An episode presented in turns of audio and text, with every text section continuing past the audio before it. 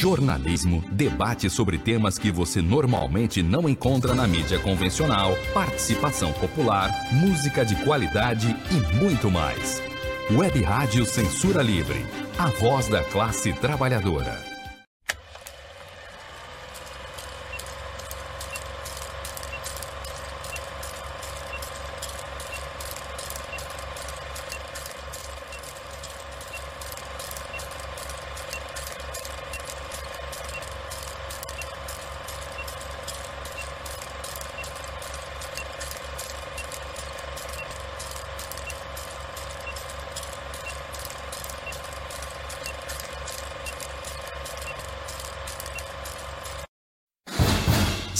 Cinema Livre. Tudo sobre o mundo da sétima arte. Apresentação: Wellington Macedo.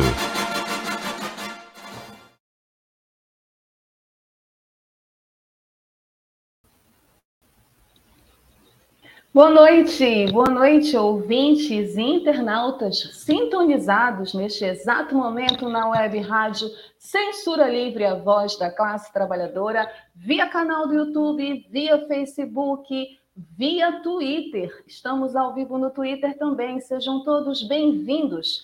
Este é o programa que traz tudo sobre o mundo da sétima arte, tudo sobre o mundo do cinema, com perfis de astros, estrelas, bastidores, curiosidades, notícias, as histórias dos grandes filmes que marcaram as nossas histórias e a história do mundo do cinema aqui. Programa Cimalita Minha Macedo, direto de Belém do Pará, com a colaboração dos queridos colegas Dirley Santos, que está comigo aqui na produção, e vai aparecer se vocês deixarem comentários. Por favor, comentem embaixo o que, que vocês estão achando do programa, sobre o tema da semana, que é um tema especial. Especial Consciência Negra, 20 de novembro, está aí na porta. Dia da Consciência Negra, dia de Zumbi, Dandara dos Palmares e tantos outros que tombaram nesse país pela luta contra a escravidão e pela igualdade racial. Vamos falar disso a partir de um filme nacional que fez muito barulho esse ano, Medida Provisória, a de Lázaro Ramos na ação. A gente vai falar um pouco desse filme, o que, que a gente achou, fazer uma análise legal e eu quero saber da opinião de vocês. Então, por favor, vocês que estão nos assistindo agora, deixem os comentários de vocês para Dirley Santos aparecer, o botafoguense mais revolucionário de Niterói, direto de Niterói, e também Almir César Filho, direto de Niterói, Rio de Janeiro.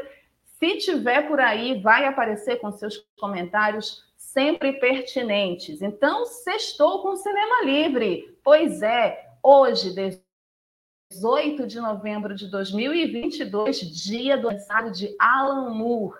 Esse gênio dos quadrinhos, da cultura pop, está fazendo hoje aniversário. E a gente já falou do Alan Moore aqui, mas nunca falamos nenhum filme adaptado pelo adaptado da obra do Alan Moore. Não lembro. Acho que a gente não falou de Coringa. Dirley depois vai me lembrar que ele está com a memória melhor do que eu. Mas feliz aniversário para o Alan Mu, e eu sei que ele tem muitos fãs como eu, espalhados pelo mundo todo. Então, esse programa de hoje é um programa especial, Consciência Negra. Estamos aqui brindando a vida de Alan Mu. E também, é, então, peguem a pipoca de vocês, se ajeitem, que a gente vai começar o programa de hoje. Eu ia falar mais alguma coisa que eu esqueci, mas no, no, meio do programa eu falo também uma coisa importante sobre o dia de hoje. Mas vamos lá, se ajeitem onde vocês estiverem, que o programa Cinema Livre está começando com o nosso habitual quadro de notícias, o quadro Curtas. As últimas notícias do mundo do cinema para vocês, eu trouxe notícias muito legais sobre festivais de cinema e a gente vai começar com uma que está, a momento, sendo realizado na minha cidade,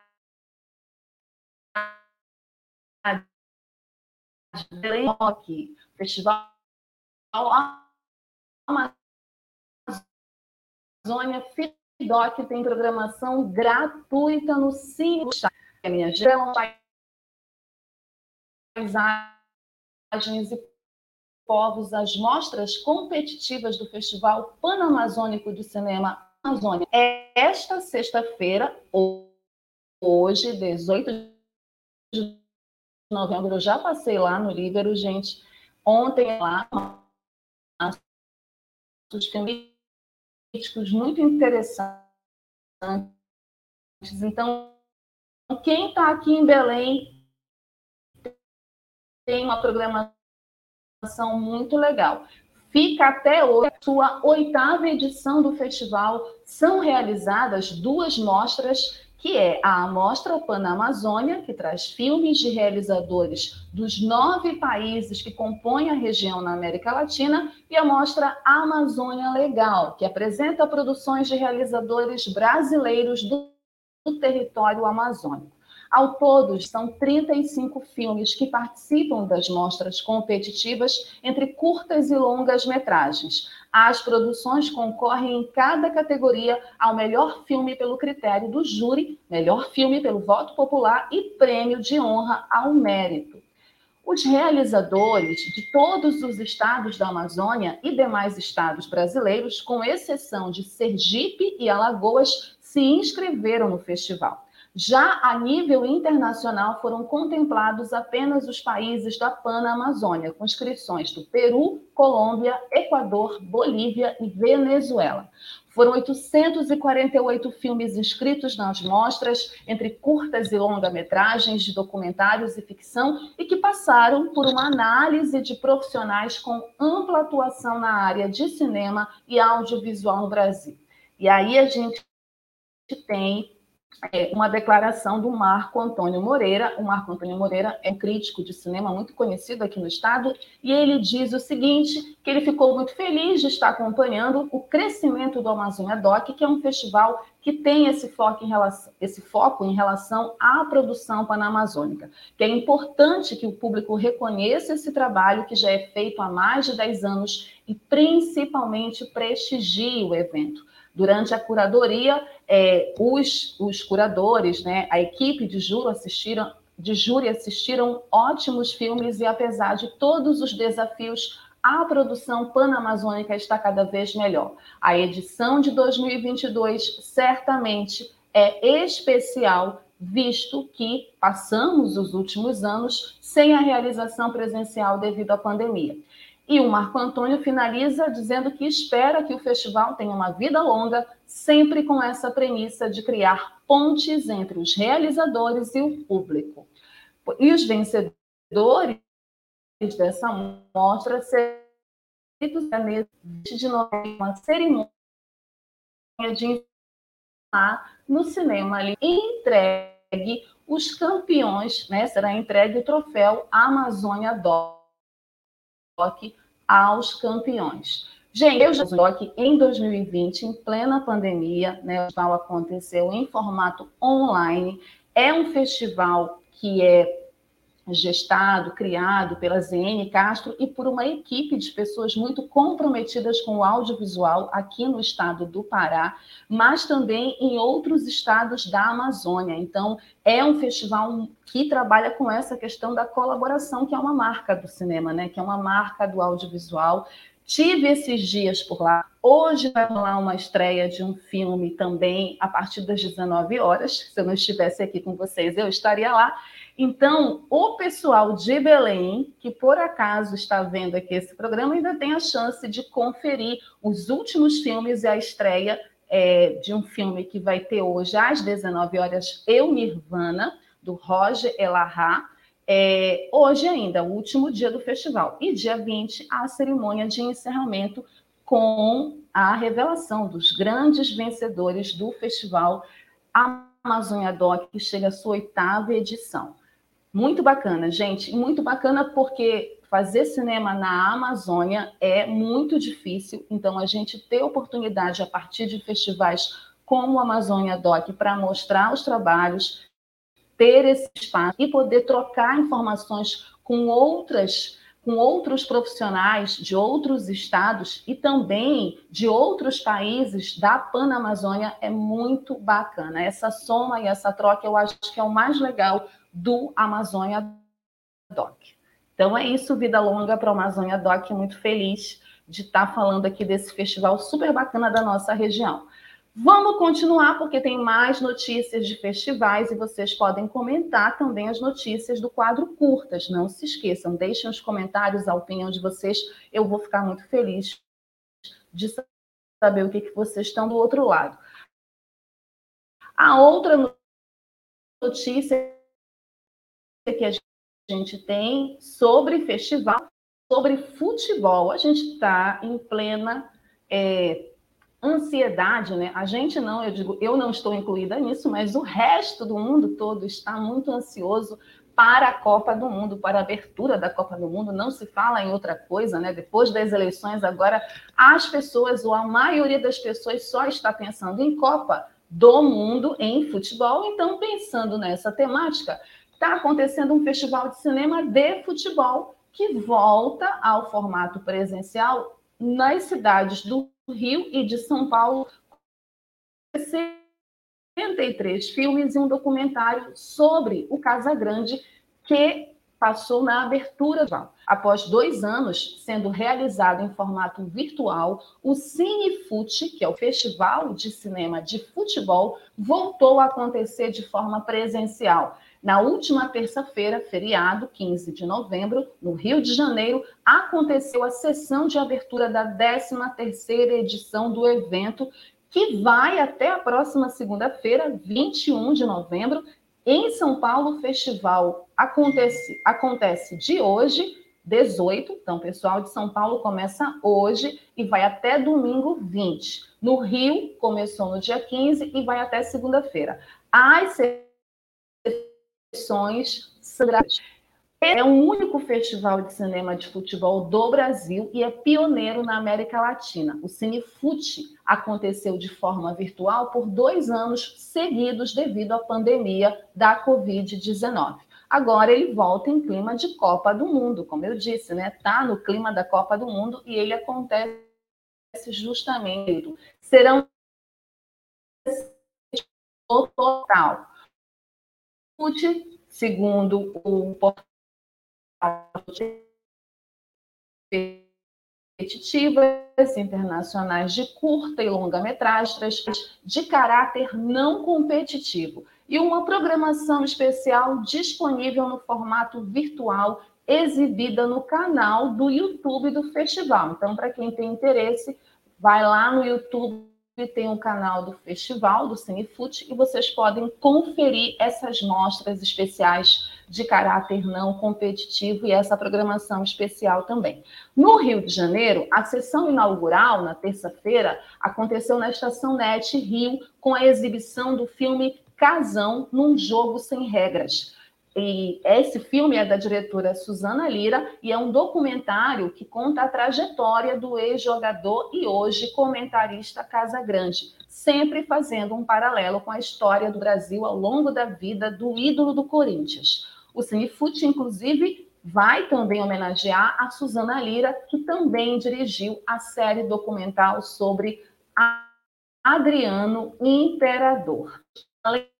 Disso, tem a produção do Cinefute, conta com essas atividades paralelas, como mesa redonda, que acontece com convidados do festival. No Rio, essa mesa acontece no Instituto Cultural Cervantes e em São Paulo, no Museu do Futebol. Na capital carioca ainda haverá exibição de filmes, além do Estação Net Rio e do Cervantes no Centro Cultural da Justiça Federal e no Cine Teatro Eduardo Coutinho na Biblioteca Parque de Manguinhos. Então, vocês, cariocas, vocês que estão na cidade do Rio de Janeiro, vocês têm até segunda-feira para conferir esse festival, cuja temática é sobre futebol, Cinefute, que volta ao formato presencial depois de dois anos por conta da pandemia e conferir essas mostras especiais de filmes que têm o futebol, essa paixão nacional, né? E é uma paixão mundial também, já que a Copa do Mundo move tantas pessoas, essa paixão mundial tem é o tema central dos filmes, das obras, dos documentários e que homenageia esse jogador de futebol tão importante para o nosso cenário, né? No momento em que faltam falta muita consciência política para os jogadores atuais dessa seleção brasileira, a gente tem a oportunidade de esse documentário sobre o Casagrande, que sem dúvida, com todas as ressalvas, enfim, que podem ser feitas, é uma figura muito importante para o futebol nacional e digo mais, para o futebol mundial, não só pelo tempo que ele tinha como jogador, mas também pela consciência política num momento crucial da história do nosso país. Então é isso, cariocas e paulistas, paulistanos, aproveitem aí o Festival de Cinema de Futebol Cine Fute. No Rio até segunda, em São Paulo até domingo, certo? Vamos continuar aqui com o quadro curtas, as últimas notícias do mundo do cinema, mais uma notícia de festival. Agora, Brasília. Festival de Brasília de Cinema volta ao formato presencial com sessão lotada. Sim, começou a 55ª edição do Festival de Cinema de Brasília, com informações do Correio Brasiliense. Começou na última segunda-feira, 14 de novembro, o 55º Festival de Brasília do Cinema Brasileiro, com mais de 40 títulos nacionais em cartaz. A seleção oficial do evento está dividida entre longas e curtas das mostras Competitiva Nacional e Brasília, além de duas mostras paralelas de longas e sessões ao concurso fora da competição. É, a edição de 2022 foca no ao ambiente do audiovisual brasileiro e acontece até domingo a novembro. Os filmes competem por quase 30 troféus. Sempre às 12 amanhã, 19 de novembro, assinada pela produtora. Do festival contexto e talvez o festival Brasília para a gente falar.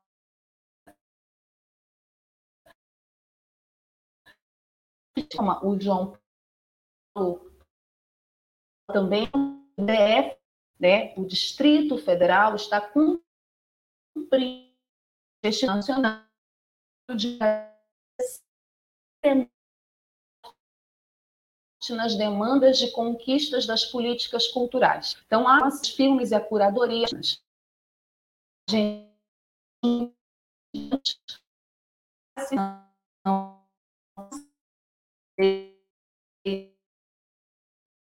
Cinema. O Festival de Brasília, entre os longas-metragens que estão funcionando, duas produções do distrito, que é feito em, na história do festival. O Mato Seco em Chamas brasileiro é do Adirley, que é da Joana Pimenta, é uma obra futurista que enfrenta a extrema direita em ambientes de favela. Gente, a gente já teve o Noites Alienígenas do Acre, que inclusive passou aqui em Belém, na, na Amazônia Doc, falando sobre isso, e agora a gente tem o Mato Seco em Chamas. Então, são dois filmes que a galera deve ficar de olho. E tem também o Rumo, do, Bruto, do Bruno Vitor e do Marcos Azevedo, que é sobre a trajetória da implementação das cotas raciais em universidades brasileiras. Curtas da competitiva nacional do 50 Festival de Brasília, nós temos um panorama da produção nacional que traz títulos de Minas Gerais, Rio Grande do Norte, Rio de Janeiro, Distrito Federal, Paraíba, Pernambuco, São Paulo, Rio Grande do Sul. A ficção Big Bang, de Minas Gerais, Rio Grande do Norte, de Carlos II, debate a sistemática é, exclusão, né? É, debate a sistemática exclusão. Gente, deu um, pau aqui no meu, no meu Tá aqui, achei. Debate a sistemática exclusão social, enquanto Ave Maria do Rio de Janeiro, do Pé Moreira, pensa afetos e relações familiares. E Lugar de Ladson, de São Paulo, do Rogério Borges, discute acessibilidade a partir da história de um garoto cego. Gente, muito muito interessante as temáticas desses curtas. A gente também tem tradicional Mostra Brasília, uma seleção de quatro longas e oito curtas metragens para 13 40 mil reais com a Câmara Legislativa do DF, incluindo 100 mil reais para o melhor longa e 30 mil para o melhor na categoria popular, o longa vencedor receberá 40 mil reais, enquanto o curta agregado ficará com 10 mil. A comissão de seleção de filmes ela é formada pelo produtor Sidney Diniz, o publicitário Alisson Xavier, a produtora Simônia Queiroz, o cineasta Peterson Paim e o curador e crítico Sérgio Moricone. Esse é o Festival de Cinema de Brasília, um dos principais festivais de cinema da história do audiovisual brasileiro, que está voltando ao seu formato presencial e acontece até agora, domingo, e depois, obviamente, quando sair a lista dos vencedores do festival, a gente vai noticiar aqui no Cinema Livre, certo? Nossa próxima notícia do quadro Curtas, o Dirley já até colocou aí, porque ele está ansioso. É uma notícia que eu achei super curiosa e muito legal. E aí eu trouxe para vocês do e eu particularmente sou muito fã dele e uma declaração que ele deu no Brasil. Sim, o Spike Lee, ele celebrou a vitória do Lula e chamou o Bolsonaro de gangster. Acho até que ele foi bem gentil né, com, com o Bolsonaro, né? Porque Bolsonaro é muito mais do que um gangster. É, Al Capone era gangster, enfim ele é um genocida, né? Ele é muito mais do que um gangster, e o gangster ainda está entre aspas, né? Pois é, mas com informações do Estado de Minas, né? É, o Spike Lee está aqui no Brasil, ele veio para o Brasil é, para fazer uma trabalhos, ele foi no visitou a estátua do Michael Jackson e lá a região onde foi gravada parou, né? E tá a questão de gravar o clipe do Michael Jackson aproveitou para quebrar também Lula, né? Esse processo né, dado que eu todo veio com uma das principais chamado Real Innovation Week, que está na sua segunda edição e procurou reunir um número massivo de palestrantes de todo mundo. Então, ele também veio para dar uma palestra, né? E aí misturou várias áreas, esse evento, ótica, especialistas em metaverso, arte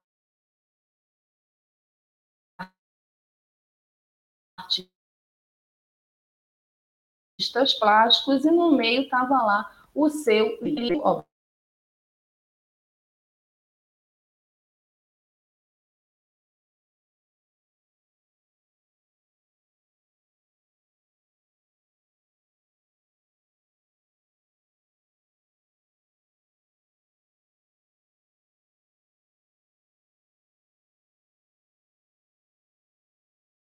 Do país, Jair e nessa entrevista, Spike Lee é, veio fazer não só essa palestra, deu né, é, uma declaração onde ele falou que tinha esperança de que agora o Brasil, enfim, respirasse melhor na medida em que esse despresidente saísse do poder e algumas coisas pudessem melhorar, sobretudo na área cultural, na área do audiovisual.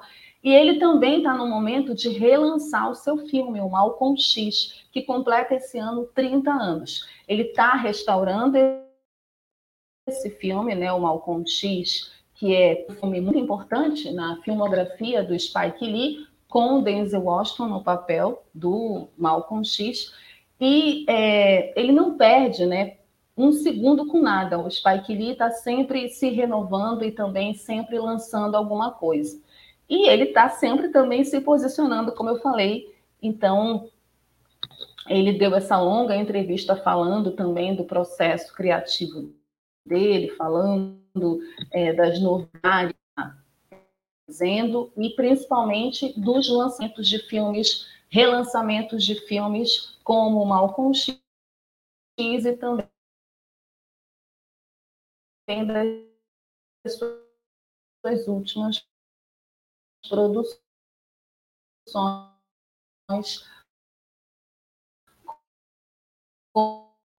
como o infiltrado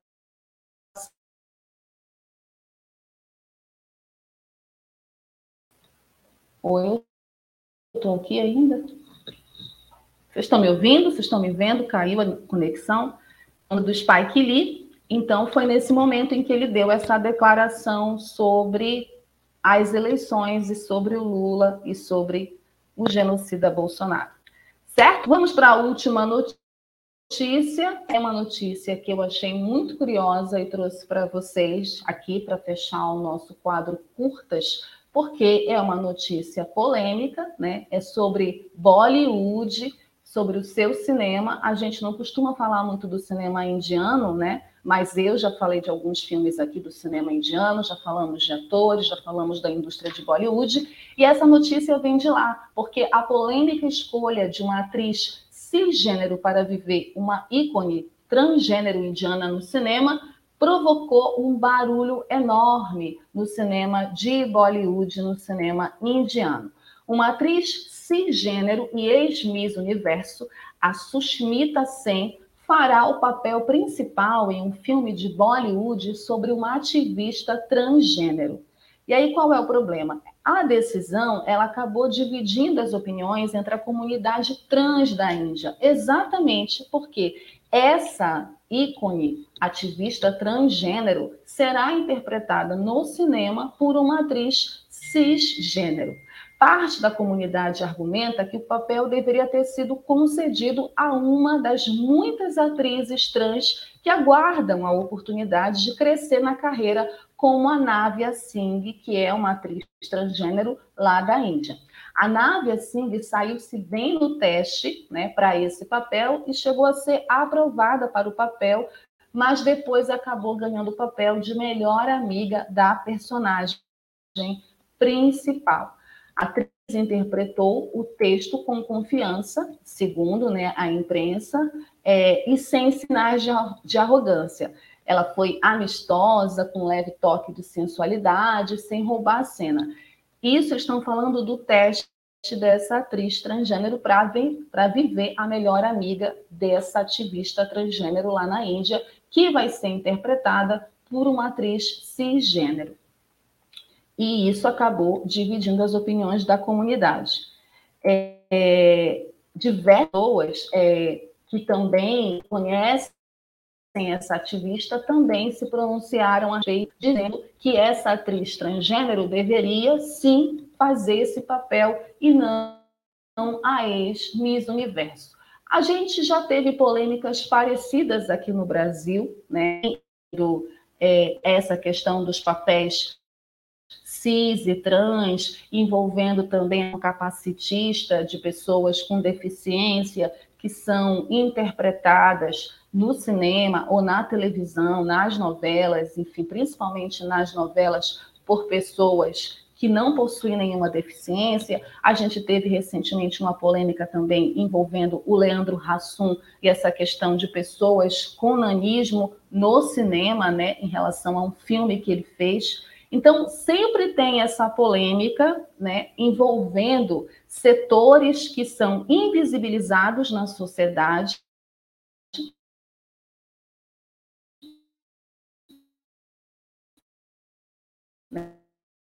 né? Alguns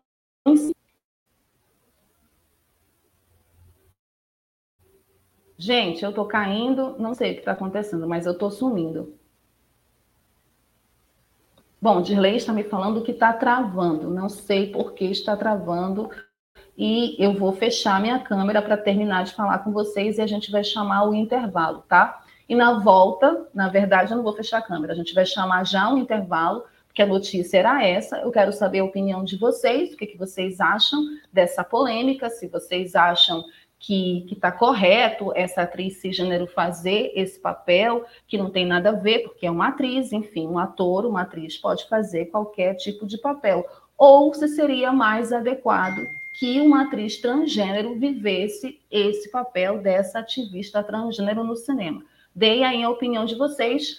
Com essa notícia, a gente encerra o quadro curtas e vamos chamar o intervalo. E na volta, vamos falar. Espero que não trave, Hoje tá bacana, a internet não está ajudando muito, mas espero que não trave e a gente possa falar do filme da semana, especial Consciência Negra, Medida Provisória, filme de estreia do Lazinho, Lázaro Ramos na direção. Muitas coisas para falar desse filme. Vamos para o intervalo e eu já volto.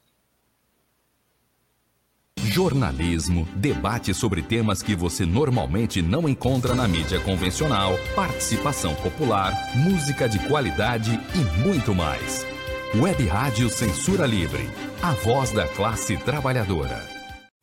Para manter o projeto da Web Rádio Censura Livre de uma mídia alternativa, buscamos apoio financeiro mensal ou doações regulares dos ouvintes, de amigos e parceiros, já que não recebemos recursos de grandes empresas, políticos ou partidos. Seja um apoiador regular e ouça o agradecimento no ar durante as edições dos nossos programas. Sua ajuda é muito importante para nós. Enviamos prestação de contas mensal aos nossos apoiadores. Temos uma vaquinha virtual permanente.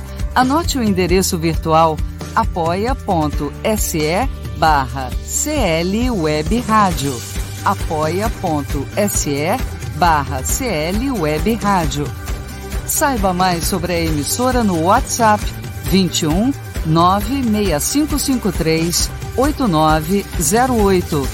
Web Rádio Censura Livre, a voz da classe trabalhadora.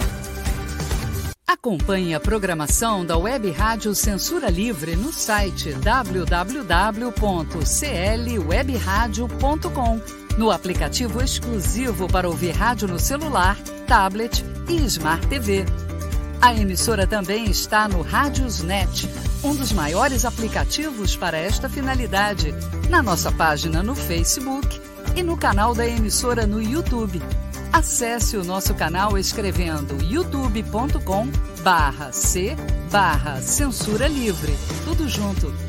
Inscreva-se no canal e acione o sininho para receber as notificações de novos vídeos. Web Rádio Censura Livre, a voz da classe trabalhadora. Web Rádio Censura Livre, a voz da classe trabalhadora. Participe da nossa campanha Apoie-se e apoie um projeto independente dessa web rádio, que tem uma programação especial voltada para as discussões da sociedade no geral, para cobertura das lutas da classe trabalhadora, dos ativistas, tem programas de diversos temas de economia, o Economia Fácil com Almir César Filho, programa sobre acessibilidade, a sessão do Lucília, tem análise livre, retransmite programas também de rádios aí do Rio de Janeiro, tem o Cinema Livre, tem programa sobre cultura, sobre música, até futebol, enfim uma programação especial da Web Rádio e é, a gente faz essa programação para vocês com muito carinho, com muito amor, por isso a gente pede a colaboração de vocês e vocês também podem ter o nome de vocês divulgados aqui, eu mandar um beijo, um abraço para vocês. Então, participe do nosso da nossa campanha Apoia-se e também apoie curtindo, né, seguindo as nossas redes sociais, é, Web Rádio Censura Livre no Facebook Facebook, Instagram, no Twitter, no canal do YouTube, ative as notificações e mande também as suas sugestões aqui para o nosso programa Cinema Livre, de filmes que vocês queiram que eu comente aqui, ou algum ator, atriz ou diretor diretora, que vocês sejam fãs e queiram que eu faça o perfil deles aqui, mandem as sugestões de vocês para o quadro cinemalivre.gmail.com, que eu vou gostar muito. Muita gente me manda pelo zap. Mande também por e-mail, mas assim, as sugestões do zap também são bem-vindas. Mas eu não vou conseguir receber o zap de todo mundo. Então, como é para todo o Brasil, mandem por e-mail as sugestões de vocês, certo? Hoje é 18 de novembro, antevéspera do 20 de novembro, dia da consciência negra, dia de zumbi e Dandara dos Palmares, né? Nesse mês do Novembro Negro, às vezes eu penso que tem na sociedade brasileira pessoas que só lembram de negros no mês da consciência negra. Tem umas coisas assim que acontecem nesse mês que são muito curiosas. Um dia eu conto para vocês. Mas o fato é que nós estamos no Novembro Negro, estamos no mês da consciência negra, um mês que ainda é muito polêmico num país racista como o nosso, que ainda questiona o Dia da Consciência Negra. Mas por que o Dia da Consciência Negra? Por que não é o Dia da Consciência Humana, já que somos todos humanos? Né? Essas pérolas que a gente ouviu muitas vezes, que a gente já ouviu, e que a gente precisa desconstruir, porque o Dia da Consciência Negra não é um dia inclusive só para celebrar né, e honrar a memória dos nossos ancestrais, mas é também um dia de luta, é também um dia da gente entender o que o racismo brasileiro fez com todos nós, né, nesse projeto de sociedade brasileira que ainda está em construção. E que sociedade nós queremos para os nossos filhos, para as futuras gerações? Uma sociedade antirracista, uma sociedade sem racismo e sem nenhuma forma de opressão. E aqui o Cinema Livre, nesse dia, né, nessa antivéspera, vai abordar isso a partir desse filme que a gente vai falar. Esse filme fala mesmo disso? Como é que ele aborda essas questões? Estamos falando da Providência, que é o filme tema dessa semana aqui no cinema que foi muito. Tá travando ainda, gente. Eu vou direto se me ouvir, né? E a gente vai voltar de vamos, vocês vão só ouvir minha voz e eu vou é, ficar falando aqui do filme enquanto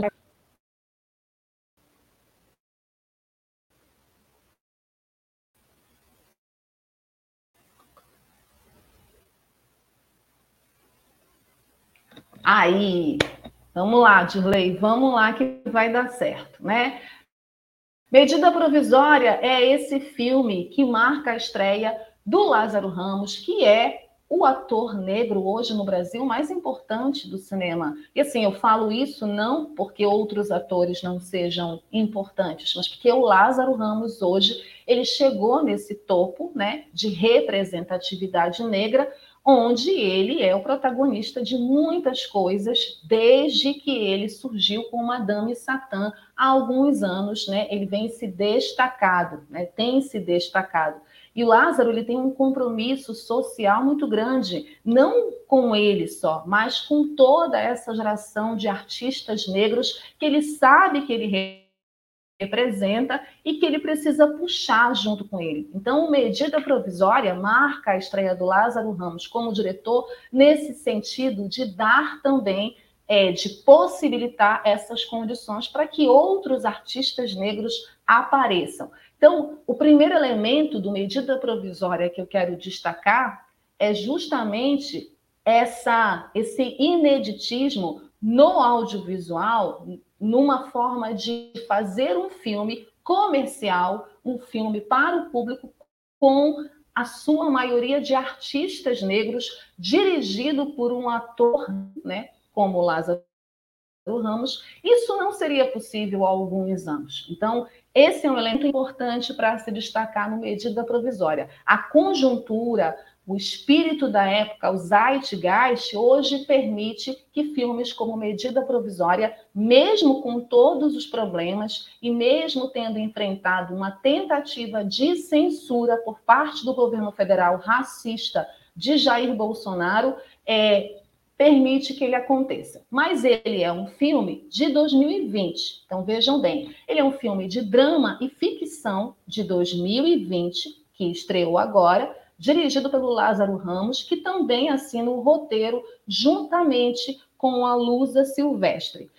O Medida Provisória é a adaptação de uma peça tragicômica chamada Namíbia Não. Essa peça, Namíbia Não, é um texto para teatro e um espetáculo teatral brasileiro que foi escrita pelo Aldre Anunciação entre 2009 e 2011 e a proposta era de apresentar um novo formato para o debate sobre a identidade diaspórica na dramaturgia brasileira.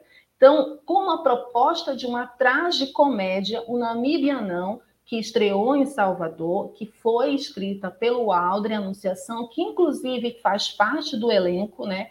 O Lázaro trouxe o Aldre para o elenco do filme é, essa peça serviu como inspiração para essa adaptação para a sétima arte. O filme ele conta uma história em um Brasil do futuro, onde uma medida provisória determina a volta de todos os afro-brasileiros ao continente africano como uma espécie de reparação social.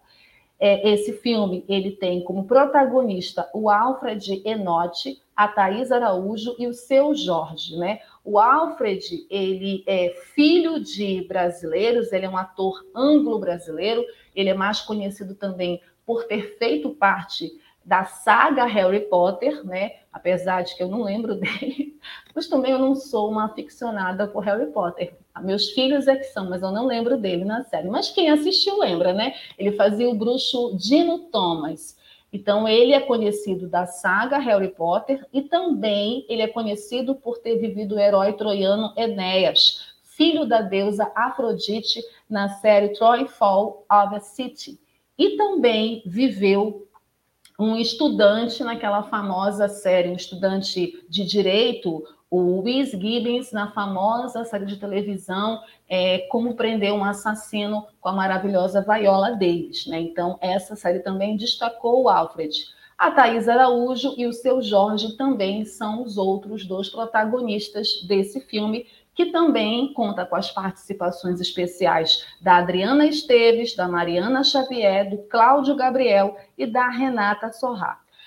Medida Provisória teve a sua estreia mundial no Festival Internacional de Cinema de Moscou, em 3 de outubro de 2020. Já em meados de março de 2021, ele foi apresentado no South by Southeast Film Festival, onde ele estreou no ano anterior e foi lançado comercialmente em 14 de abril de 2022, depois de uma longa espera né, do filme estrear e várias tentativas de impedir a estreia de medida provisória no Brasil. O filme, inclusive, foi mal falado por aquele cretino, daquele des-secretário de Cultura, né, o Mário Frias, que falou mal do filme. Então, foram várias tentativas de impedir o lançamento desse filme. Ele adquiriu muita repercussão no seu lançamento, né? Após ter sofrido esses impasses pela Ancine, o que chamou a atenção do público, né, para sua distribuição nos cinemas, ser efetivada foi uma luta. Foi recebido com críticas mistas e positivas por parte dos críticos especialistas e foi um sucesso de público, sendo um dos maiores lançamentos nacionais do ano de 2022. Então é isso, né? Parte da crítica recebeu ficou dividida com o filme, mas ele foi um sucesso de público, lotou sessões aqui em Belém, várias sessões, é, várias sessões lotadas e teve repetição do filme algumas semanas a mais do que o previsto. A narrativa, como eu falei desse filme, se passa num Brasil do futuro, né? Uma medida de reparação social é imposta pelo governo federal desse Brasil do futuro e afeta diretamente a vida de uma família. São eles o jovem casal formado pela médica Capitu, vivida pela Thais Araújo, e pelo advogado Antônio, que é o Alfred Genotti. E o primo, o expansivo jornalista André, seu Jorge, que mora de favor na casa do casal. Um determinado momento dá uma medida, né, tem uma medida de reparação financeira pelos tempos de escravidão no Brasil, e a proposta é respondida com outra medida. É, e com essa mudança, o casal acaba separado sem saber se poderá se reencontrar. Bom, aí começa, né, na verdade, a história do medida provisória. Né? A gente tem um tema como política de reparações sendo um mote para a discussão. É, a gente tem a medida provisória sendo um mote para uma discussão mais profunda que é essa, essa discussão da política de reparações. Né? São mais de 300 anos de escravidão, são mais de 130 anos da abolição da escravatura, da Lei Áurea, e a gente tem, nesse Brasil do futuro, uma medida de reparações, de indenização por parte do governo para os descendentes da diáspora africana no Brasil. Só que essa medida não sai, né? esse dinheiro não sai. Então, o filme começa com esses protestos na cidade do Rio de Janeiro, nesse Brasil do futuro, porque essa indenização não sai. Então, a gente tem uma cena emblemática de uma senhora com a porta do banco fechando na cara dela, porque ela não recebeu e ela é barrada né, na entrada do banco. Ela não consegue passar, é uma senhora negra, ela não consegue passar para receber essa tal indenização. E a partir daí, o governo federal, né, na figura do Cláudio Gabriel e como sua representante, a Adriana Esteves, que faz uma servidora pública no filme, racista, né, e com todos os desvios é, de uma pessoa racista e também de uma péssima servidora pública do governo federal, eles implementam uma medida provisória que diz que, naquele momento em diante, os afro-brasileiros, que não é um termo que a gente usa muito aqui, mas é assim que está descrito, né, os descendentes dos povos africanos escravizados no Brasil, eles vão retornar à África. Mas, a princípio, ninguém é obrigado a retornar à África né? Vai quem quer. Mas na medida que a história se desenvolve, a gente começa a perceber uma pressão e uma imposição do governo, uma espécie de ditadura e de perseguição mesmo real aos afro-brasileiros, aos descendentes, aos negros brasileiros que vivem naquele lugar e que é, o governo quer que eles retornem de qualquer jeito à África. E aí a gente tem essa discussão, que eu digo até que passa pela questão moral e ética de que país é esse, né? Que reparação é essa, onde você se vê obrigado a retornar a um continente que é do seu ancestral, né? Que é da sua origem ancestral, mas que é um lugar que você não nasceu, né? Você não nasceu na África. Os negros brasileiros não nasceram na África.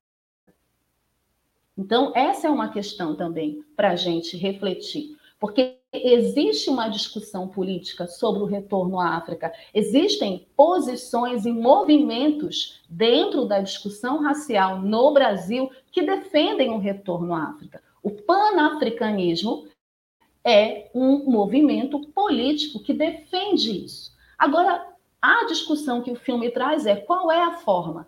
Quem é que vai retornar à África? É essa a solução? É essa a saída para discutir a questão racial no Brasil? Esse é um elemento que o filme levanta, né? Então a gente tem a história toda desse, desse, desse casal, na verdade, dessas três pessoas, esse casal, vivido pela Thaís e pelo Alfred, mais o André, o primo, personagem do seu Jorge, lutando contra essa medida provisória, porque o governo passa perseguir todos os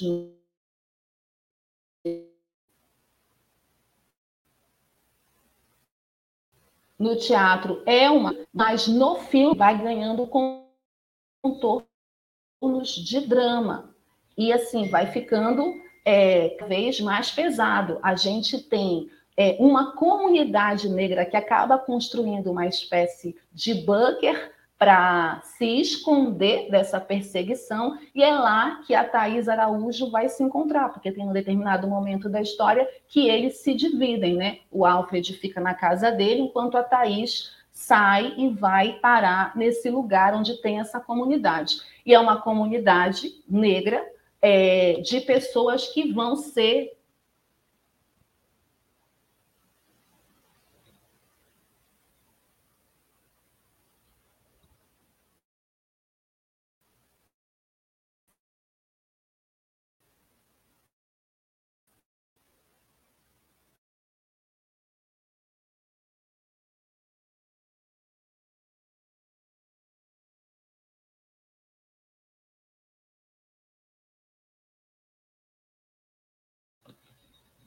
Gente, tá travando muito e assim tá me atrapalhando essa, essas coisas da internet. Mas vamos lá, eu estou tentando aqui é, completar meu raciocínio, porque a internet, quando ela começa a travar, me atrapalha muito. Então eu peço desculpas a vocês por essas paradas. Mas vamos lá, vamos tentar terminar essa análise. É, como eu estava dizendo, a gente tem essa separação do casal no meio do filme, e aí a gente vai começar a perceber os problemas do filme. Porque o filme é um filme com problemas, na minha avaliação.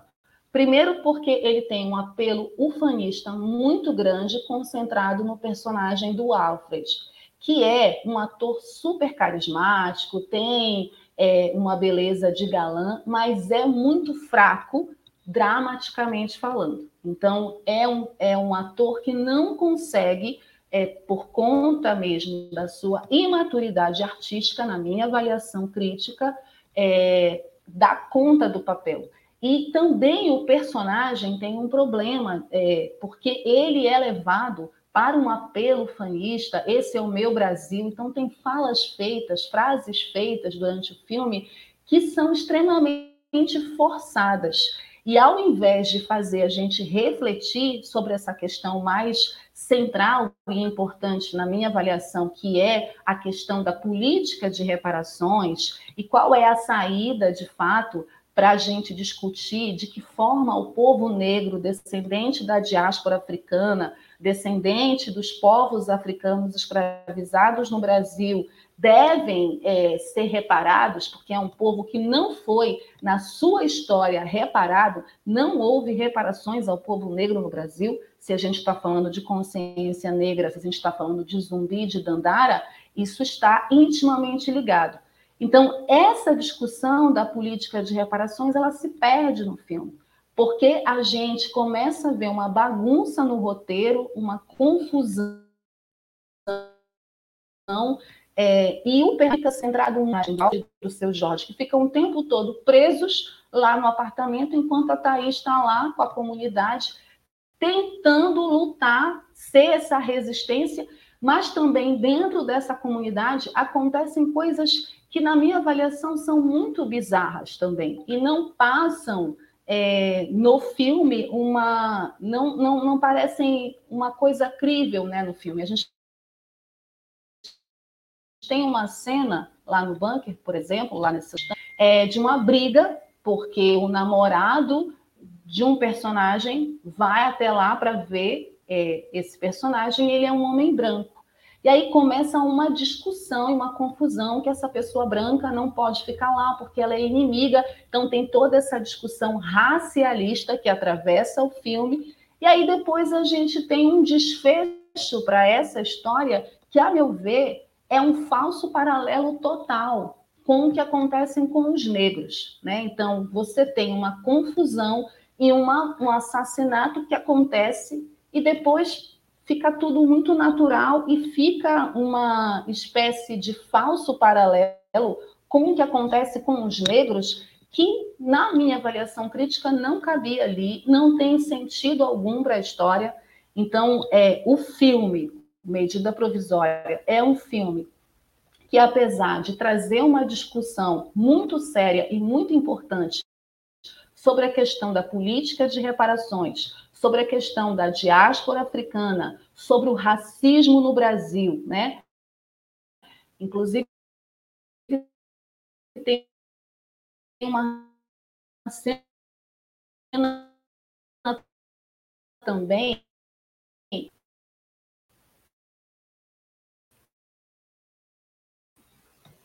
o enfrentamento entre Adriana Esteves. A Adriana Esteves está muito bem no papel, faz uma racista de fato, uma mulher nojenta, né? O pior, é, é, o pior, a pior imagem do racismo encarna de fato a pior imagem do racismo no Brasil, que é aquele racismo que, a, que o racista diz que não é racista. Ele não está sendo racista. Então a Adriana faz esse tipo de racista no filme e faz muito bem. A Thaís está muito exagerada no filme, mas ela consegue ser melhor do que o personagem do Alfred, que para mim é, peca né, por essa dose é, excessiva de apelo fanista, pela imaturidade artística, pela fraqueza mesmo, por não conseguir segurar um personagem que poderia, na minha avaliação, ser melhor desenvolvido. Né? O final também do filme não é muito bem explicado né, na minha avaliação crítica. Acaba também que se perde, né? Então a gente tem uma grande força das pessoas no filme todo, nessa luta pela resistência, tem uma comparação muito grande com o governo atual, com o que a gente viveu no Brasil atual, então não é difícil a gente se identificar com o filme se identificar com essa medida provisória, se identificar com esse governo autoritário, porque ele tem paralelos com o governo do Jair Bolsonaro, sim. Mas a história, infelizmente, ela não é, na minha avaliação, bem desenvolvida. Né? A história e o final são é, muito bagunçados num roteiro que que precisava ter escolhas melhores, né? A gente faz escolhas, o Lázaro fez algumas escolhas, né? Tem uma trilha sonora forte, então essa trilha sonora diz muito, mas e também tenta buscar falas da própria militância dentro do filme que não fica natural. Né? Então, acho que teve também um problema de direção de elenco, é, teve inclusive de atores experientes, como a própria Thais Araújo.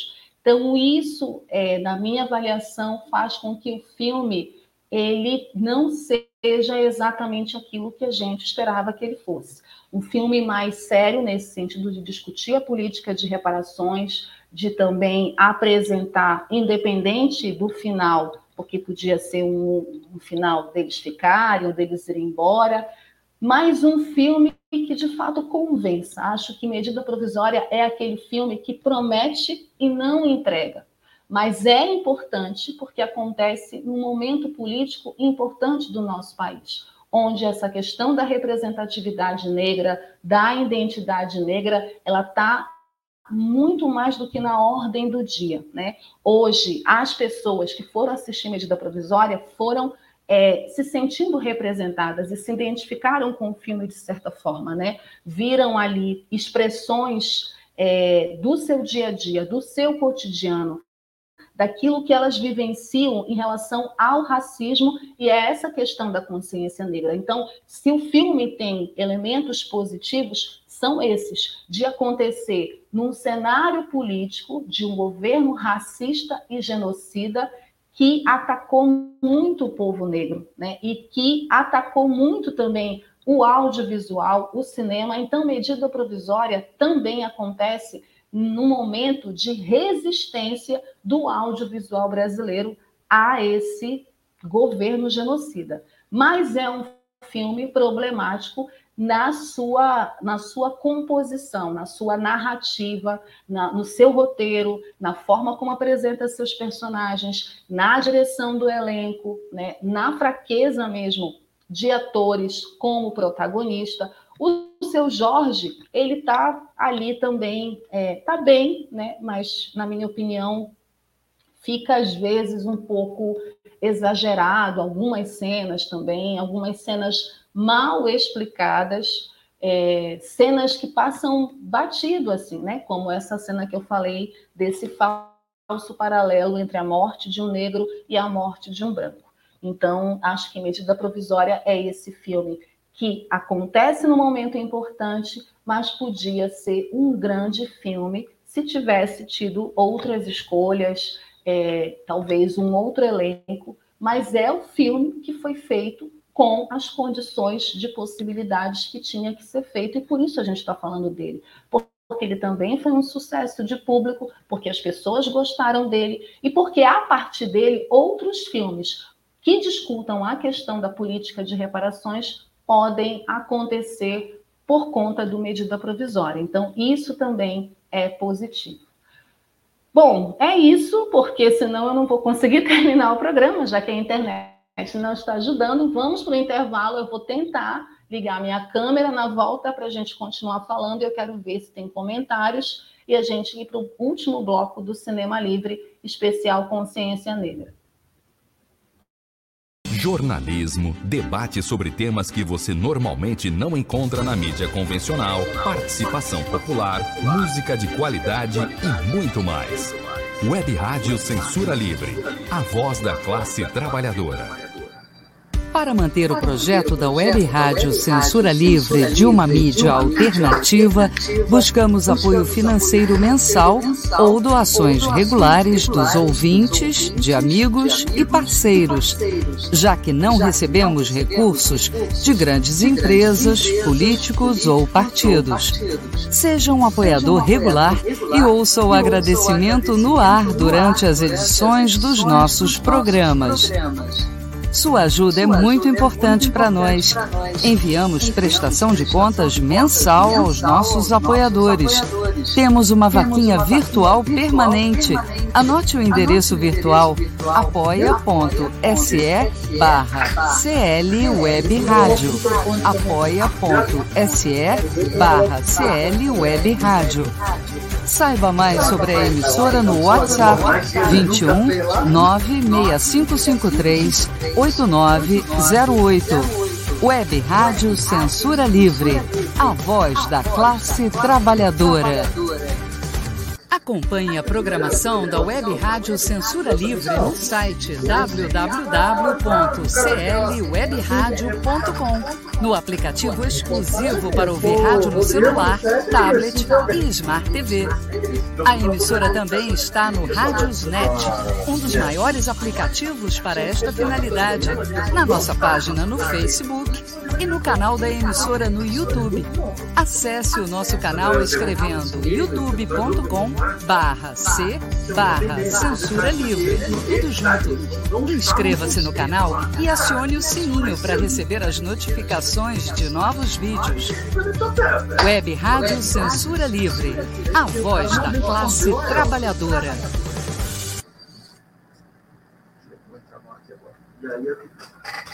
Fala, Dirley. E aí, tá me escutando? Estou te escutando. Se a internet deixar. É, né? Ah, qualquer coisa. Você pede quando você fechou, ficou um pouquinho melhor, travou menos. É, eu acho que não gostaram da minha cara. Eu vou fechar a câmera, porque eu acho que não, hoje tá, a internet não, tá não, vai com a minha cara. Agora tá indo. E aí? Então, o pessoal hoje apareceu aqui, ó. Primeiro nós tivemos aqui, deixa eu ver. O Toniel, quando você ainda estava falando sobre o Alan Moore. Nem precisa falar de filmes que tentam adaptar os quadrinhos do Moore. Nenhum filme presta. Ele só quis colocar o nome dele no episódio da Liga da Justiça Sem Limites, que adapta para o homem que tem tudo. É, o Alan Moore não gosta das adaptações feitas da obra dele, e recentemente ele falou também da série Watchmen, que é uma série da HBO Max, que fez é, sucesso né, é, de público e também de crítica, é, numa adaptação mais atualizada, também pegando é, um contexto histórico do massacre de Tulsa. É, eu gostei, escrevi um artigo, inclusive orientado por esse rapaz aí que está comentando, mas o Alan Moore não, não curtiu, não curtiu é, a série e como não curte, não curte também as obras adaptadas, né? Ele tem uma posição crítica e uma posição em relação a isso. É, não sei, vou ver. Quem sabe um dia a gente faz ou não. O Otoniel acho que não precisa, mas bora ver se a gente não faz, até para a gente discutir isso. A gente já fez um programa sobre adaptação de literatura. Lembra, Dirley, que a gente até falou do daquele filme da obra do O Amor nos Tempos do Cólera, da obra do Gabriel Garcia Marques, que vai ter uma adaptação agora dos 100 anos de solidão para Netflix, que eu estou morrendo de medo que eles estraguem a obra.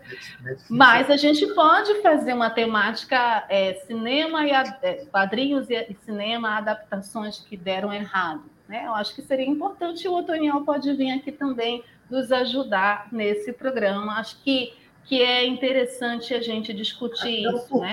Até conversar o porquê de ele não considerar muitas adaptações, né? Os critérios dele. Acho que são importantes.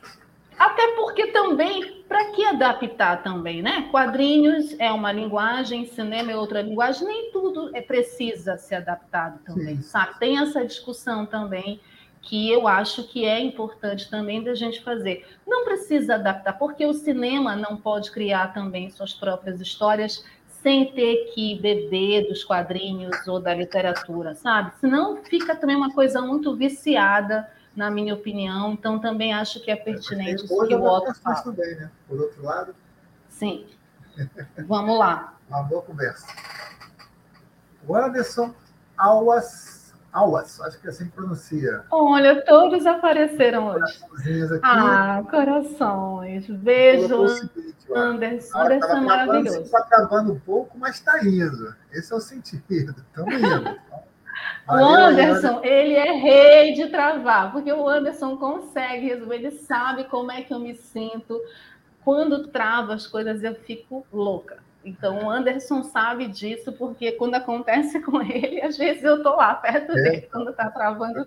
Talvez por isso que Beijo, também tenha colaborado aí. Obrigado, Anderson, pelo retorno aí que ajudou a gente a Obrigada. Não problema. O Toniel voltou aqui perguntando, né? Medida provisória foi censurada pelo governo também, né? Você chegou a falar sobre isso.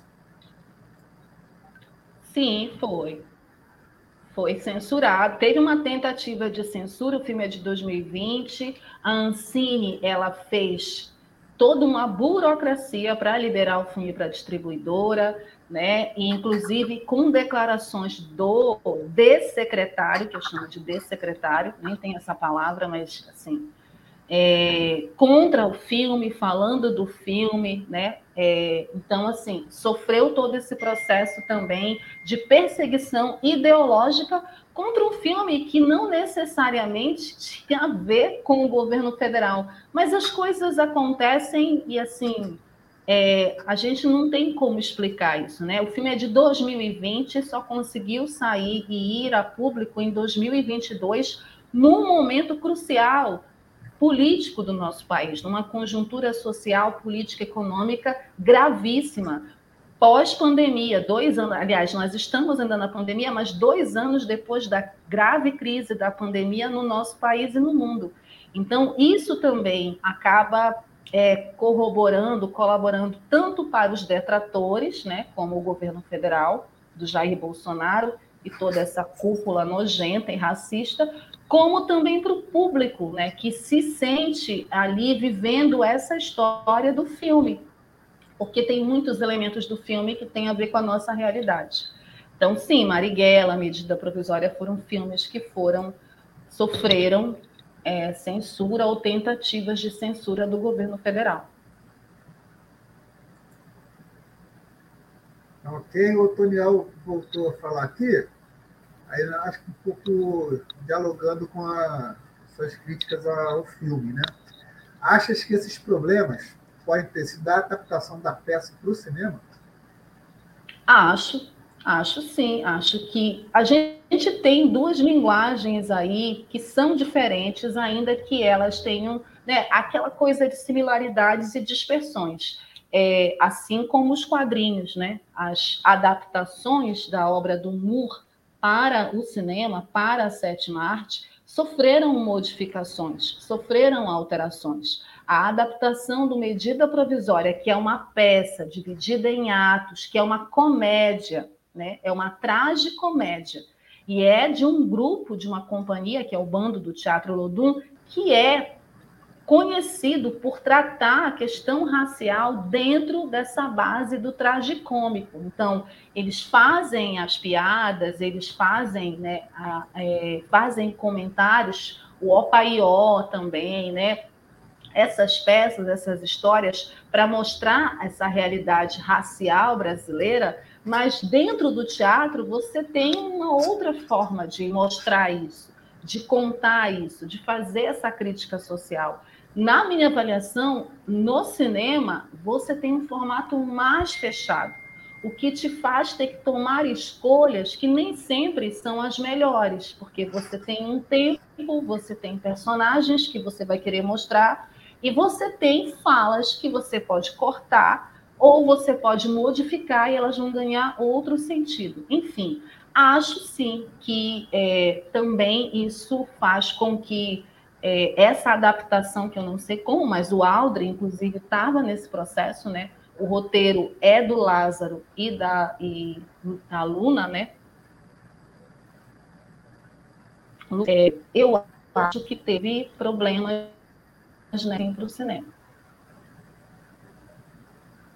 Ok. Esses foram os Mais algum outro comentário? Não, não, Obrigada, meninos. Estamos, acho que estamos travando de novo. Aí voltamos então na semana que vem, pessoal, agradecendo aí os comentários. Pessoal aí, não deixe de dar o like, curtir, né? E compartilhar para que mais pessoas possam assistir a nossa edição de hoje. Valeu, Elita. Até semana que vem. Valeu, Dirley. Obrigada também. Dirley está tá aqui comigo segurando minha mão. Ainda temos os dicas e o perfil, pessoal, siga aí com a gente. Beijos. Exato. Vamos continuar, porque aqui a gente está segurando a internet para a gente não cair. Muito obrigada aos meus queridos Otoniel Oliveira e Anderson Alvas, que apareceram aqui comentando no programa. Obrigada também quem não apareceu com os comentários, mas que está assistindo o programa. Desculpa as falhas técnicas que elas acontecem, é isso. Hoje, e nem está chovendo aqui, pelo menos para cá não está chovendo, não sei é, por que, que a internet está assim. Mas vamos lá, vamos seguir antes que ela caia de vez com o quadro Dicas, porque né, o nosso tema é consciência negra, a gente estava falando do medida provisória, que também tem a ver com identidade racial, identidade negra, quem é negro nesse país. No Brasil, essa discussão é uma discussão muito diferente da discussão que os negros, por exemplo, os afro-americanos, afro-estadunidenses, melhor dizendo, fazem lá nos Estados Unidos. Tem algumas semelhanças, mas tem diferenças, algumas similaridades, mas também tem dispersões. Então, a gente vai trazer no quadro Dicas cinco filmes que discutem a questão da identidade negra, né? para a gente também pensar nisso, já que a gente está falando de consciência negra, o que é ter é, essa consciência a partir da nossa identidade, a partir da gente assumir essa questão do que é ser negro, o que é ser negro nesse país. Então, é, o primeiro filme que a gente vai ter é um documentário muito conhecido, principalmente pelo movimento negro, né, que já utilizou esse documentário para discutir questão. Documentário muito bem feito, na minha avaliação. Está lá também disponível no YouTube, se eu não me engano e é muito famoso porque ele é uma experiência, né? É Olhos Azuis.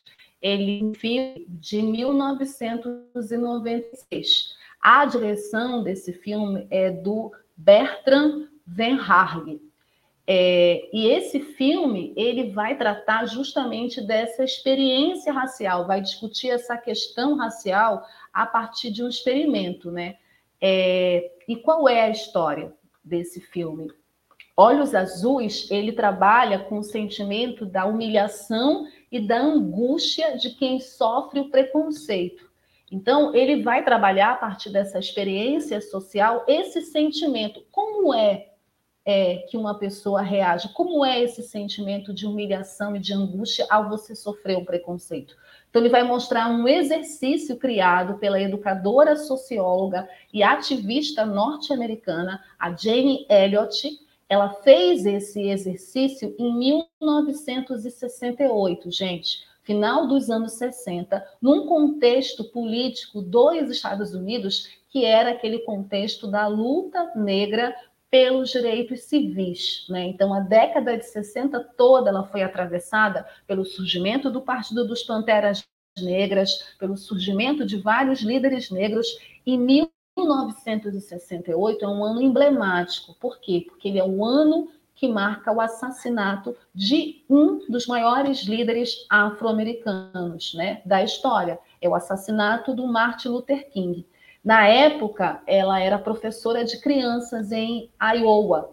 Então, ela não sabia explicar o porquê da morte do King para a turma, né? Ela, ela ficou muito angustiada, né? E assim, com aquele sentimento: como eu vou explicar para as minhas crianças como o Martin Luther King morreu? É, até porque ela elegia né, o, o, o Martin Luther King como herói né, na turma. Então, ela perguntou para as crianças dela se elas gostariam de tentar um exercício para sentir como uma pessoa negra era tratada nos Estados Unidos. E aí ela faz esse exercício da segregação pela cor dos olhos. Ela divide a turma em olhos azuis e castanhos. Então, cada dia, um desses grupos é considerado melhor do que o outro. E os piores tinham que usar um pequeno colar de tecido para se diferenciar. Gente, é um filme muito porrada, né? É um experimento muito doido, mas é muito interessante, é, porque é uma experiência é, na prática desse sentimento de humilhação, de angústia, de inferioridade ao você sofrer um preconceito pela cor da sua pele, pela cor do seu olho. É essa discussão que a Jenny Elliott traz com esse experimento. Esse filme é bárbaro, eu recomendo para todo mundo, né? É, é para mim foi difícil assistir a primeira vez, é, mas eu sempre descubro elementos novos, né? Então, assim, eu não vou fazer análise do filme, mas eu estou recomendando aqui muito esse filme para quem não assistiu. Olhos Azuis, do Bertrand Verhaeghe, de 1996, a partir desse experimento da Jenny Elliott, tá? E isso também é sobre identidade, tá? Não se mudam. Isso também é sobre identidade. Nossa segunda dica é sobre um filme que também tem a ver com esse querido aí que estava aqui no Brasil e chamou o ex-presidente de Gangster. Spike Lee não podia ficar de fora do nosso quadro Dicas. Esse filme que eu trago é um filme que ele não é muito falado na filmografia do Spike Lee. E digo que nem é tão conhecido assim, mas é uma pequena obra-prima para discutir todo esse horror da blackface, que foi uma realidade, principalmente no cinema dos Estados, no início do século século XX. É A Hora do Show. A Hora do Show é um filme de 2000 do Spike Lee e ele vai tratar justamente da história desses artistas da blackface, né, dos artistas negros nesse período horroroso que foi a blackface, né? Que é a blackface era quando atores brancos, né, se pintavam, né, se forjavam de negros, né, se caricaturavam de negros para fazer esses papéis no cinema, porque não era permitido atores negros fazendo esses papéis, né? Não era permitido que os atores negros fizessem cinema. Então, esse filme, ele brinca com isso, né? A sinopse dele fala de um afrodescendente, o Pierre Delacroix, que é feito pelo Damon Wayans, o Damon Wayans é aquele do Eu, a Patroa e as Crianças, que é uma série que ficou muito famosa aqui no Brasil, passava no SBT. E ele é, antes de mais nada, um executivo da televisão. Ele é muito bem educado, ele é formado em Harvard, bem como de classe média alta. Mas ele não consegue emplacar na sua emissora um show voltado para a população preta com o seu perfil. Ele não consegue por conta disso. Aí o seu chefe, que é o Thomas Dawit, que por acaso é um chefe branco, não concorda com essa iniciativa, porque, segundo ele, ele acredita que ele é mais conhecedor da cultura negra do que o personagem do Damon Wayne. Então, eles começam para retratar fielmente a comunidade preta. E é aí que começa a, a crise, né, a confusão e começa a disputa e a discussão racial, porque o Delacroix ele resolve contratar dois artistas de rua e criar um show de menestréis extremamente racista, com estereótipos pretos condenáveis, como blackface, para ser execrado pela sociedade e, por consequência, viram sucesso de público e também de crítica, e aí os objetivos do Delacroix acabam indo para baixo e vocês têm que assistir o resto do filme para ver o que vai acontecer, mas é maravilhoso esse mas acaba ele até meu áudio está travando.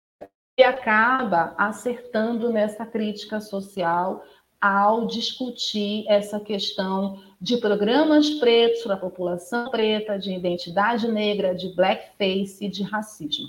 Assistam a hora do show do Spike Lee. Terceira dica é um documentário aqui do Brasil, muito importante, histórico, que eu também recomendo, porque ele é uma análise do papel do negro na televisão brasileira. É A Negação do Brasil. A Negação do Brasil é também do ano de 2000 e é dirigido pelo grande Joelzito Araújo. Joel, que é um grande é, ativista, diretor de cinema negro do nosso país, fez Vista Minha Pele, fez vários outros filmes, e ele traz com os negros na televisão brasileira, sobretudo no produto mais conhecido e de massas da televisão, que são as novelas, como o negro era retratado, como existiu blackface, né? E aí vocês estão vendo, eu acho que o Dirley está mostrando essa imagem que é clássica da blackface brasileira. Esse ator aí é o Sérgio Cardoso, um ator branco, que ele foi chamado para fazer essa novela, que é A Cabana do Pai Tomás, uma novela que foi adaptada para cá, para o Brasil, e cujo protagonista era um homem negro. Mas a TV, na época, a emissora, na época, não queria um homem negro interpretando esse papel, mas queria adaptar a história e chamou um homem branco que fez blackface no Brasil para fazer esse papel, e aí ele está ao lado da Ruth de Souza. Então, esse exemplo e outros nesse documentário maravilhoso, histórico e necessário, o Joel Zito mostra para gente, para também discutir racismo e identidade no Brasil. A negação do Brasil. Nossa quarta dica é um filme muito sensível, sobretudo para uma geração de meninas negras como eu, que cresceu nos anos 80 assistindo o show da Xuxa e querendo ser Paquita. Porque o modelo de beleza nos anos 80 para as meninas, para as crianças, principalmente as crianças negras, as meninas negras que não brincavam com bonecas pretas, porque não havia bonecas pretas naquela época, era ser loira como a Xuxa ou como uma das Paquitas. Então, Cores e Botas, da Juliana Vicente, essa diretora maravilhosa. Cores e Botas é um filme de 2010, é um filme curtinho, gente, 16 minutos, mas que, nossa, tu sofres assistindo, eu sofri. A Joana tem um sonho comum a muitas meninas dos anos 80, ser Paquita. A sua família é bem sucedida e apoia o seu sonho. Porém, Joana é uma afrodescendente e nunca houve uma paquita de sua cor no programa da Xuxa. O filme vai discutir racismo, o filme vai discutir identidade negra, vai discutir por que, que uma Paquita nunca, porque nunca teve uma Paquita preta no programa de uma apresentadora loira, branca, como a Xuxa, né? que era a rainha dos baixinhos, portanto, rainha de todos os baixinhos, inclusive os negros.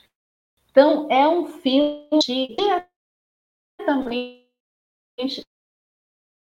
como ele é violento, como ele é traumático, como ele mexe com a nossa imagem, com o nosso psicológico, nos educa mal e nos deixa cheios de traumas. Então, é um filme de 16 minutos que eu recomendo para todo mundo assistir, que quer discutir racismo, identidade e entender como era viver sendo uma criança preta, principalmente uma menina preta, nos anos 80. Cores e botas. E a nossa última dica é um filme mais recente, é um filme de agora, que inclusive estava no Oscar esse ano. É Identidade. Identidade é um filme que eu acho fantástico. Infelizmente, ele foi esnobado do Oscar, né? mas é isso, o Oscar é esse prêmio que esnova coisas boas em detrimento de coisas ruins. Ele é um filme de 2021, dirigido pela Rebecca Hall, e ele vai discutir também racismo e identidade, mas ele vai discutir algo mais sutil, porque ele é todo feito na sutileza.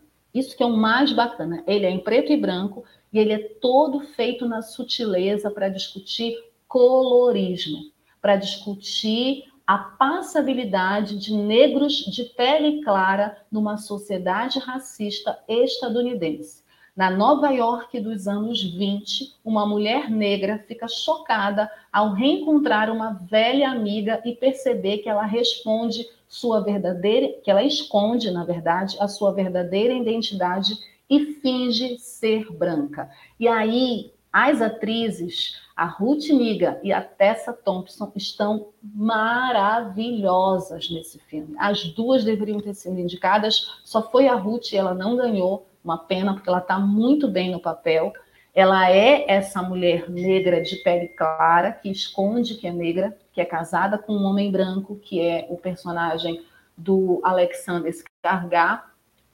E a Tessa faz é, essa outra personagem que fica chocada com essa amiga que esconde a sua identidade, que esconde a sua origem, né, que esconde é, de onde veio para viver numa sociedade de classes, né, uma sociedade de classe alta e extremamente racista. E o filme todo é essa essa essa jogada de sutilezas e delicadeza entre essas duas mulheres que se amam e se detestam ao mesmo tempo, sobretudo o papel, é, a personagem da Tessa Thompson. Então, é um filme muito bem feito, um roteiro muito bem escrito, com, com pontas assim, é, sem pontas soltas, na verdade, mas com, inclusive, plot twist, tá? Então, assistam esse filme, porque ele é muito legal, porque ele trabalha o racismo numa outra perspectiva. Né? Você não tem uma cena violenta de racismo, mas ele é muito violento o tempo todo. Sobretudo porque ele está falando de racismo e identidade em cima de duas mulheres negras, uma de pele mais escura e outra de pele mais clara, e isso tem uma simbologia muito forte na sociedade racial, tanto a sociedade dos Estados Unidos quanto a nossa sociedade aqui no Brasil.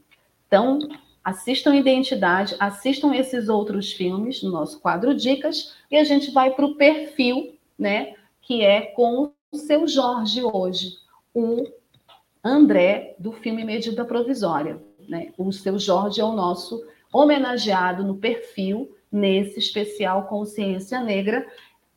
Jorge Mário da Silva nasceu em Belfor Roxo em 8 de junho de 1970 e ele é conhecido pelo nome artístico de Seu Jorge.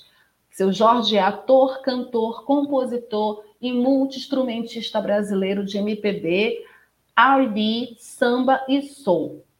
Ele é um primogênito de quatro filhos, teve uma influência dura, é, na verdade, teve uma infância dura no bairro Gogó da Ema, em Belfor Roxo, que eu acho que é Baixada Fluminense, né? Se eu estiver enganada, o delay depois vai puxar minha orelha. Mas ele começou a trabalhar com 10 anos de idade em uma borracharia, né? Que foi uma das primeiras das várias ocupações que ele teve. Ele já foi contínuo, foi marceneiro, foi descascador de batatas em um bar. Ele serviu ao Exército Brasileiro de 89 a 90, lá no Rio de Janeiro é, num depósito central de armamento. Ele fez curso de corneteiro militar no 2 Batalhão de Infantaria. Olha aí os bolsonaristas que ficaram atacando ele lá no Rio Grande do Sul. Ele já serviu ao Exército. As variadas profissões nunca ofuscaram o verdadeiro desejo do seu Jorge em se tornar um músico, um artista. Então, ele frequentava rodas de samba, e ele passou né, a, a participar dessas rodas de samba na noite carioca, também acompanhando o pai e os irmãos em bailes funks e bailes charmes da periferia. E começou a se profissionalizar cantando na noite.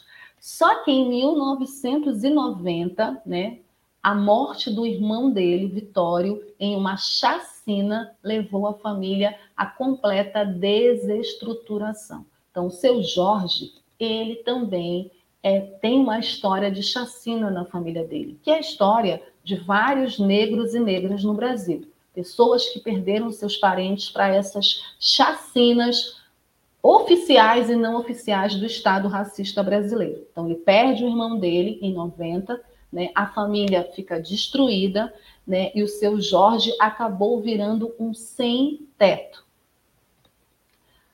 E ele ficou como sem-teto por três anos. A virada só se deu quando o Gabriel Moura, que é sobrinho do músico Paulinho Moura, convidou ele para participar de um espetáculo teatral, A Saga da Farinha, no qual o Gabriel era o diretor musical. Então é aí que ele dá essa virada na vida dele. Ele participa de mais de 20 espetáculos com a Companhia de Teatro do Rio de Janeiro, da UERJ, né?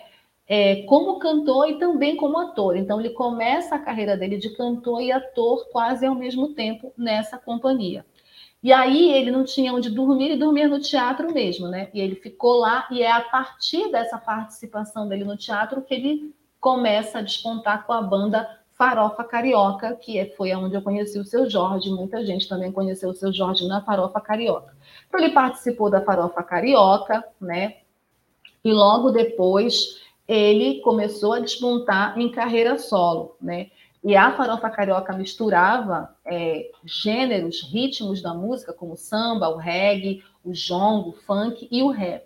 Depois ele começou na carreira solo dele e ele começou a participar também de diversos filmes. Entre eles, o mais famoso, né, o filme que fez ele despontar para a cena do cinema foi Cidade de Deus. Depois ele fez Tropa de Elite 2, depois ele fez E aí Comeu, e aí ele fez vários outros filmes onde ele representava também figuras importantes da música, como Pixinguinha, né?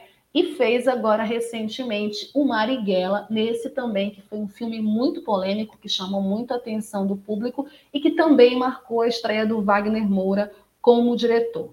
Seu Jorge já se envolveu em algumas controvérsias em relação à carreira dele de música, né, de músico né, e de compositor. Em junho de 2013, no Twitter, é, ele também apresentou críticas em relação ao Brasil, fazendo inclusive referências depreciativas, com termos depreciativos ao Brasil. Então, é, também tem essa relação de amor e ódio, né? É, de críticas mais contundentes. É, ele também foi chamado de oportunista por conta disso também foi chamado de oportunista porque ele fez uma música sobre a onda de manifestações contra o governo Dilma Rousseff. É, e aí ele até fala que oportunidade essa merda de país vai me dar, né?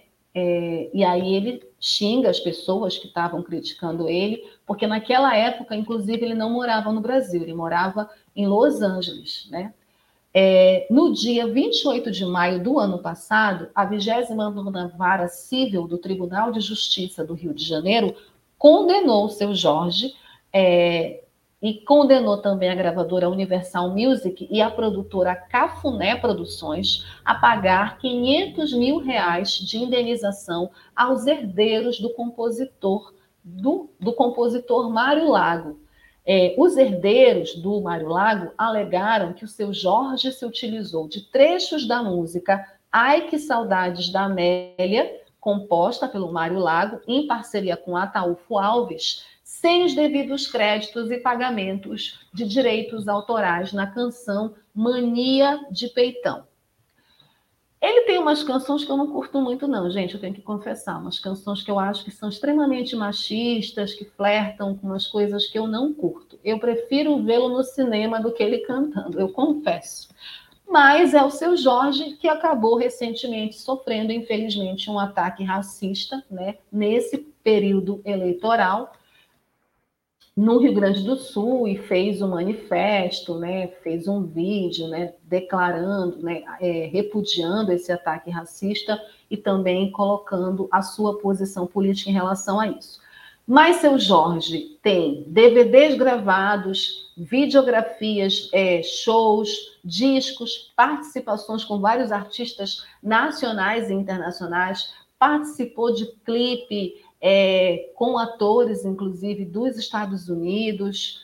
É, e os filmes que ele fez, os mais famosos são Cidade de Deus, é, fez um filme que é Tarantino's Mind, que é um curta-metragem que tenta descobrir o que se passa na mente do Quentin Tarantino. É, também fez filmes como A Luz Vermelha do Bandido, participou também de Cidade de Deus, dez anos depois, Reis e Ratos, Tropa de Elite 2, E Aí Comeu, Pelé, o Nascimento de uma Lenda, Paraíso Perdido, Abe, Marighella, Pixinguinha, Um Homem Carinhoso e esse último, Medida Provisória, que é o último filme dele no cinema. Na televisão também fez participações nos Normais, no Mandrake, no Irmandade e Manhãs de Setembro, já foi indicado para vários prêmios, tanto de música quanto de cinema, né? Alguns ele venceu, já venceu o troféu Raça Negra de Artista do Ano, já venceu prêmios por suas interpretações no cinema e também venceu recentemente agora um prêmio é, pelo filme Marighella. Ele foi indicado para o prêmio Faz a Diferença e ele venceu melhor ator coadjuvante por medida provisória no Infinito Film Festival. Essa é a biografia, né? Esse é o perfil do seu Jorge, esse ator versátil, polêmico, que faz parte né, da cultura nacional, tanto na música quanto na televisão e no cinema. E a gente ainda deve ver o seu Jorge aí no cinema, fazendo outros papéis, porque ele tem um grande carisma e tem talento também para isso. Certo? Bom, gente, com todos os problemas da internet, chegamos ao final do nosso Cinema Livre. Quero agradecer muitíssimo quem ficou até o final, quem segurou a internet junto comigo e com o Dirley. Muito obrigada pela audiência, pela parceria, pelo carinho. Obrigado aos comentários também. É, na semana que vem a gente volta com mais Cinema Livre, com mais mundo do cinema para vocês, com mais histórias, com mais filmes. Muito obrigada, gente. Beijos, beijo de lei, obrigada. Até semana que vem. Tchau.